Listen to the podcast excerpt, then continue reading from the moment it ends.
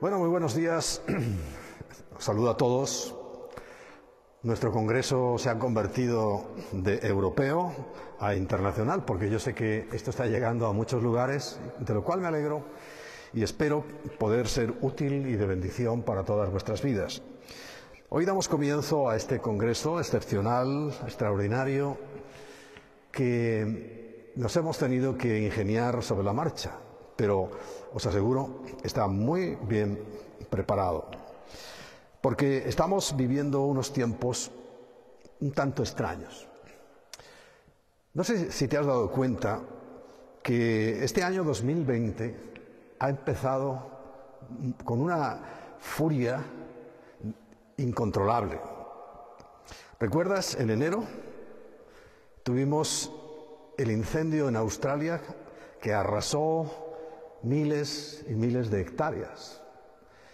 En febrero llegó una plaga de langostas al estilo de la propia Biblia, cuando en Egipto llegaron aquellas plagas, y arrasó con gran cantidad de cosecha.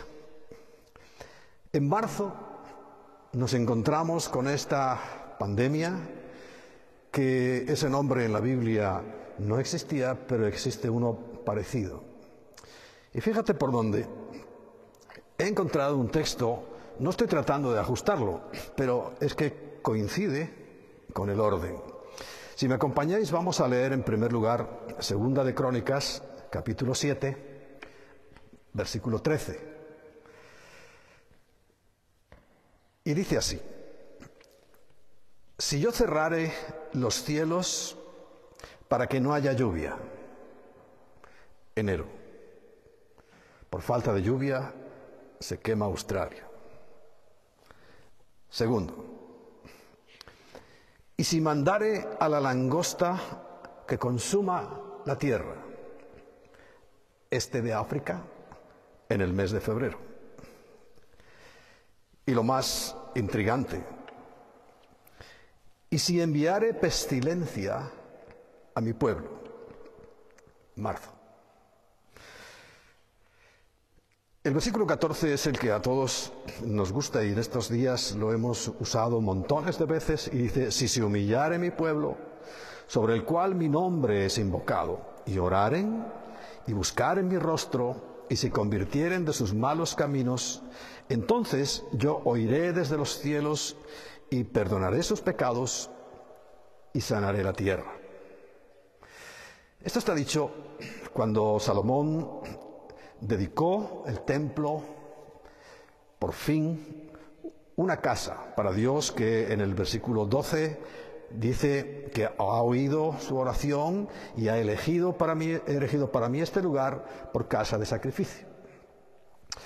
Pero no es la circunstancia. Me parece muy curioso el orden en el que aparecen primero incendios, segundo langostas y tercero plagas, que es justamente como el año 2020 ha comenzado. Pero tenemos que tomar en cuenta nuestra circunstancia, el tiempo en el que estamos viviendo. El rey David se hizo acompañar por expertos que le decían y le indicaban cuál era el tiempo, y es muy importante que sepamos distinguir el tiempo. No hay duda que estamos en el final de los tiempos. Y también encontré en la Biblia otro texto que está en Isaías en el capítulo 24 y vamos a leer desde el versículo 1. Porque aunque debemos clamar y debemos orar, y debemos arrepentirnos. Tal vez el Señor nos sane la tierra. Esa primera parte es fundamental, pero tal vez, repito, la segunda no vaya a ocurrir. No entiendan ni interpreten que yo estoy diciendo que, va a ser así, pero de acuerdo al tiempo en que estamos viviendo y que es fácil de distinguir, En Isaías encontramos un texto que quiero que examinemos juntos ahora. Dice el capítulo 24, He aquí, Yahweh vacía la tierra y la desnuda. Primero quiero destacar quién es el que lo hace. El Señor. Y trastorna su faz y hace esparcir sus moradores. Y sucederá, así como al pueblo, también al sacerdote, como al siervo, a su amo, como a la criada, a su ama, como al que compra, al que vende, como al que presta, al que toma prestado, como al que da al logro, así al que lo recibe. La tierra será enteramente vaciada y completamente saqueada porque Yahweh ha pronunciado su palabra. Este es un juicio. Este es un tiempo. Tal vez no encontramos la explicación, todos estamos todavía eh, despistados, diciendo qué es lo que ha pasado, qué está ocurriendo. Quizá no sea este el juicio que Dios va a someter a la tierra todavía, pero sé que esto es lo que va a ocurrir y cuando lo estoy leyendo me estoy dando cuenta de que es un reflejo de lo que estamos viendo en estos momentos. Sigue diciendo el versículo 4, se destruyó, cayó la tierra, enfermó, cayó el mundo, enfermaron los altos pueblos de la tierra. Imagínate lo que estamos leyendo, lo que escribió Isaías. Es lo que está ocurriendo en estos momentos. Todo el sistema se está destrozando en nuestras manos, se está diluyendo, está cambiando tanto y produciendo un quebranto como lo dice la Biblia. Sigue diciendo el versículo 5. Y la tierra se contaminó bajo sus moradores. Contaminación. Qué palabra, ¿no? Porque traspasaron las leyes, falsearon el derecho, quebrantaron el pacto sempiterno. Aquí tenemos la razón por la cual están ocurriendo las cosas que están ocurriendo venga directamente de la mano de Dios o no. No importa porque sabemos que Él está en el control y Él unas veces hace y otras veces permite. Pero recuerda que ni las hojas de los árboles se mueven si no es por su poder, si Él no da permiso. Y si ha dado permiso para que esto ocurra, debemos de tomar muy presente que ya no es tiempo quizá de que la tierra se vuelva a sanar, aunque ahora la vemos, está hermosa, respirando, eh, porque no la estamos contaminando durante un tiempo. Pero con respecto a nosotros, a los moradores de la tierra, sí tenemos que clamar y orar y ayunar y humillarnos delante del Rey de toda la tierra. Porque sigue diciendo el versículo 6, por esta causa la maldición consumió la tierra y sus moradores fueron asolados. Por esta causa fueron consumidos los habitantes de la tierra y disminuyeron los hombres. Se perdió el vino, enfermó la vid, gimieron todos los que eran alegres de corazón, cesó el regocijo de los panderos, se acabó el estruendo de los que se alegran, cesó la alegría del arpa. No beberán vino con cantar, la sidra le será amarga a los que la bebieren. Quebrantada está la ciudad por la vanidad. todas las cosas se han, se han cerrado, perdón, todas las casas se han cerrado para que no entre nadie. Fíjate, quizá hay que hacer un ejercicio de imaginación, pero hoy las ciudades están quebrantadas. Nadie circula por ellas. Como dice el versículo 9, ya no beberán vino con cantar, y la sidra les será amarga a los que la bebieren. Y desde luego resulta muy, muy sobrecogedor lo que estamos viendo en estos momentos y lo que estamos viviendo en el parecido que encontramos con estas escrituras.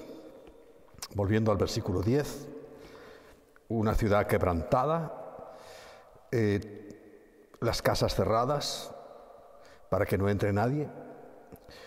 Y dice el versículo 11 que hay clamor por falta de vino en las calles, todo gozo se eh, oscureció, se desterró la alegría de la tierra. Aunque la gente hace muchas bromas y muchos chistes, pero eso no hace más que encubrir una situación que además yo creo que está preocupando bastante, porque ¿vendrá algo después de esto? Lo más probable es que sí, que tengamos aún un quebranto sobre quebranto. Yo no sería quien lo descartara, ni muchísimo menos. Sigue diciendo el versículo 12 que la ciudad quedó asolada y con ruina fue derribada la puerta. Dice, porque así será en medio de la tierra, en medio de los pueblos, como olivo sacudido, como rebusco después de la vendimia. Estos alzarán su voz, cantarán gozosos por la grandeza de Jehová, desde el mar darán voces. Glorificad por eso a Yahweh en los valles, en las orillas del mar, sean nombrado Yahweh, Dios de Israel, de lo postrero de la tierra oímos cánticos, gloria al justo.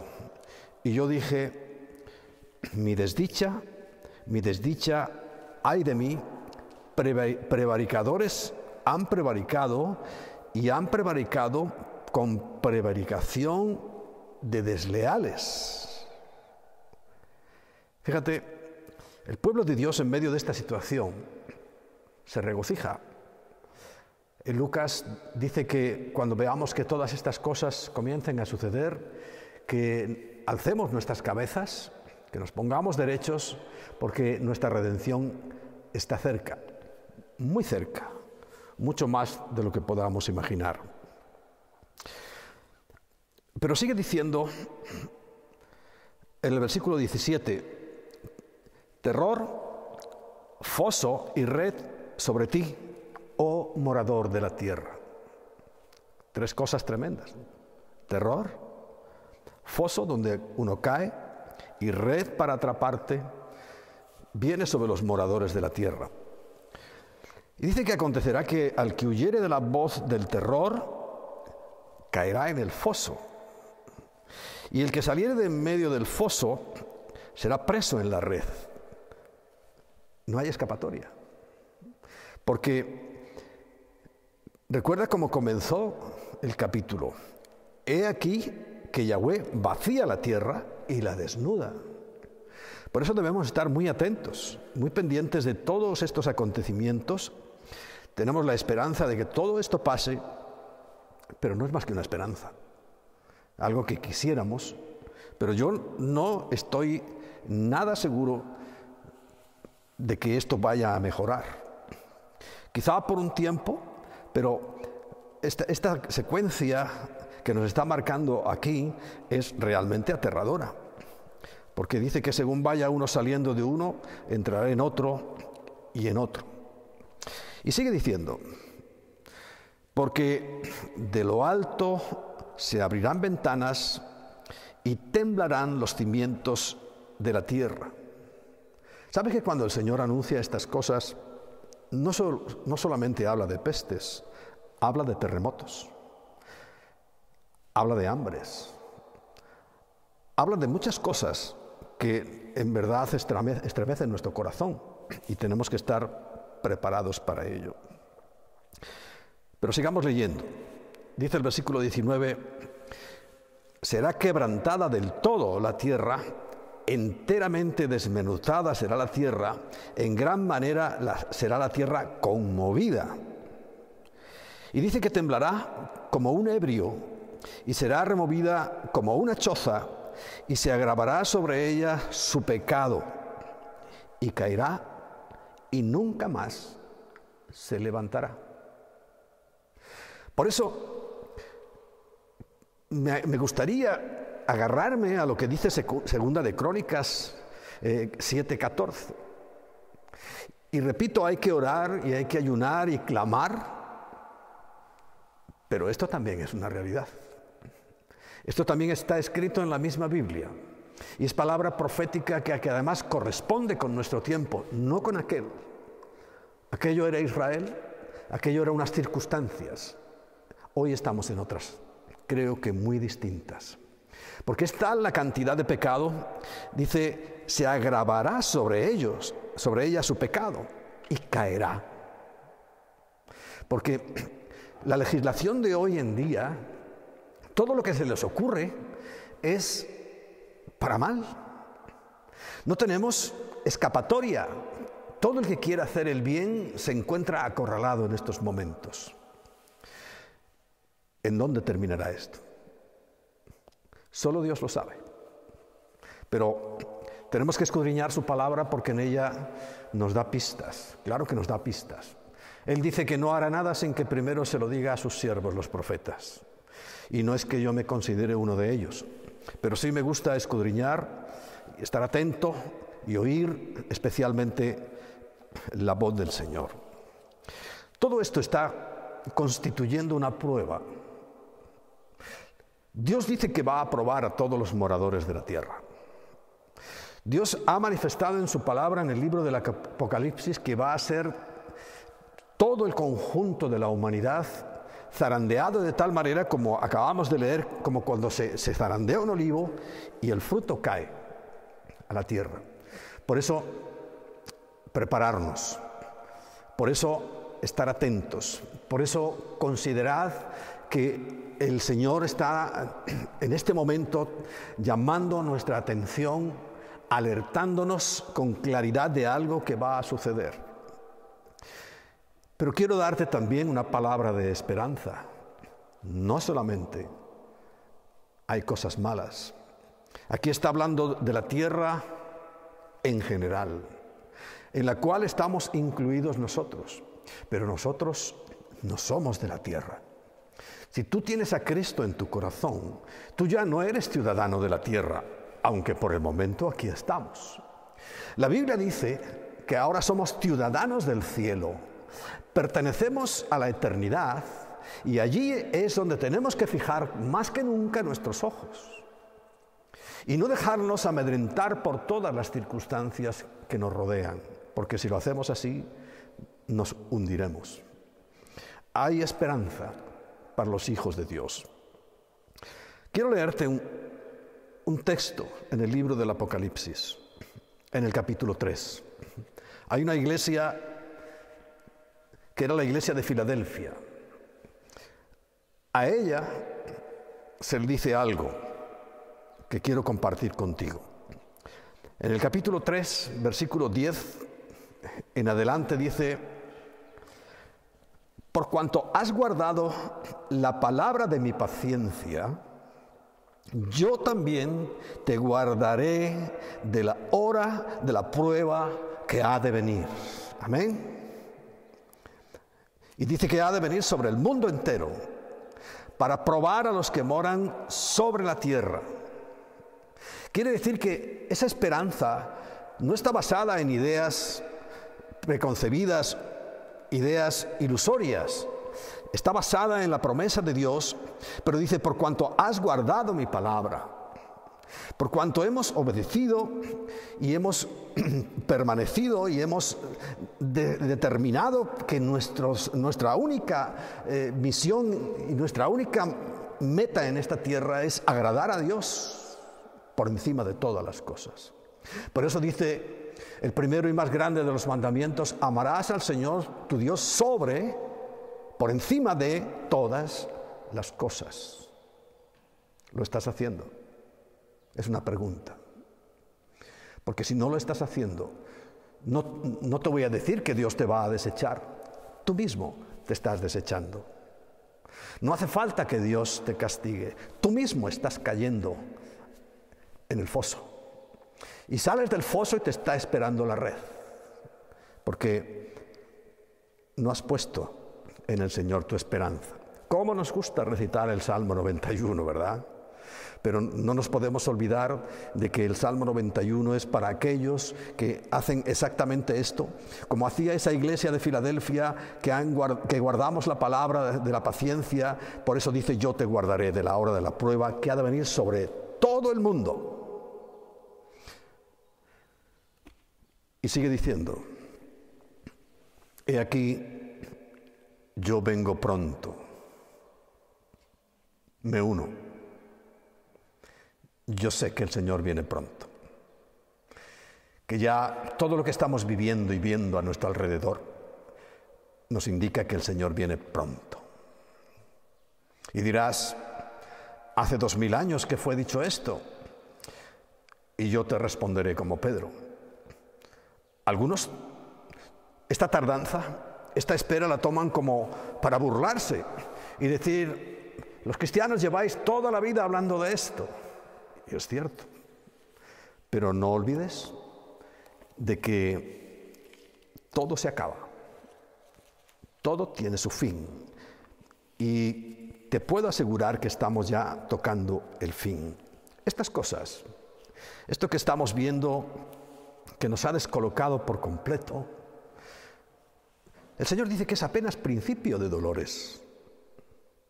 Y dolores como los de la mujer encinta, que se van aumentando y se van acercando en el tiempo. Por eso, esta secuencia que nos marca Isaías, de que sales de una cosa y caes en otra, y si sales de esa caerás en la otra, tal vez sea ya ese tiempo y es tiempo que ahora como pueblo de Dios, en primer lugar, demos testimonio de Él, que procuremos por todos nuestros medios y de todas las maneras que Él sea glorificado en nuestras vidas y a través de nuestras vidas, porque Él dice, no tenéis ni siquiera que preocuparos, yo voy a poner palabras en vuestra boca Voy a poneros ideas creativas. Voy a hacer que en, cada circunstancia, sea una, otra o la otra, podáis encontrar palabras de sabiduría con la cual llegaremos a la gente y le diremos, solo hay una esperanza. Y esa se llama Jesús, el Señor Todopoderoso. Pero volvamos al versículo 11. El Señor viene pronto. Pero nos dice algo, retén lo que tienes.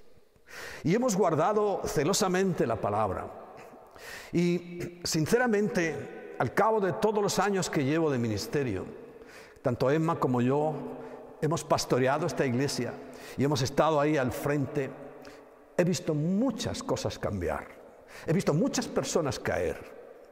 He visto tantas y tantas cosas que a veces me pongo a pensar y le digo, Señor, tú sí has sido fiel conmigo.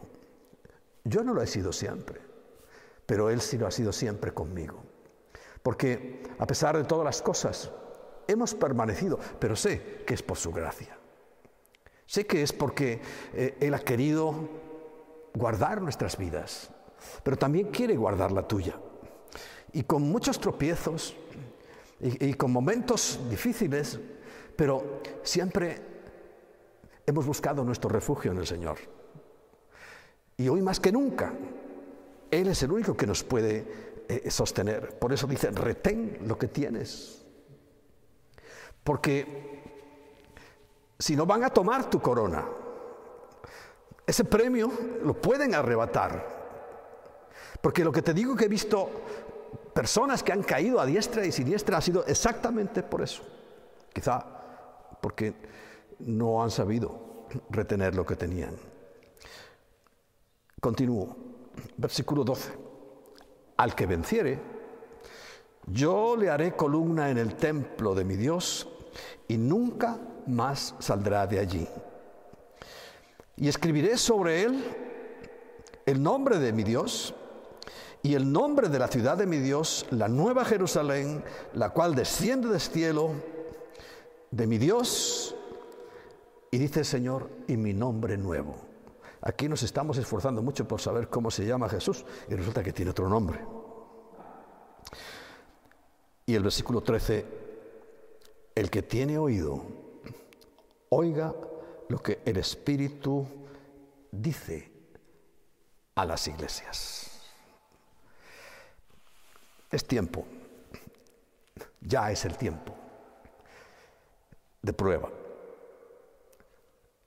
Hay una prueba para el mundo que aquí mismo el Señor nos dice, probará a los moradores del mundo entero. Pero al mismo tiempo hay una prueba que en lo personal nosotros también tenemos que superar. Nuestra fe, nuestra confianza en Él. No podemos saber si es real hasta que no vienen los momentos de prueba. Hasta que no vienen momentos como estos, que todo puede fallar, como está fallando, pero nosotros con más intensidad tenemos que volver nuestros ojos a Jesús. Yo te invito para que en este momento inclinemos nuestras cabezas, enseñar el señal de humildad y le digamos al Señor que cuide nuestros corazones, para que podamos retener, Señor, lo que tú nos has dado, para que podamos, oh Dios, mantenernos firmes hasta el fin.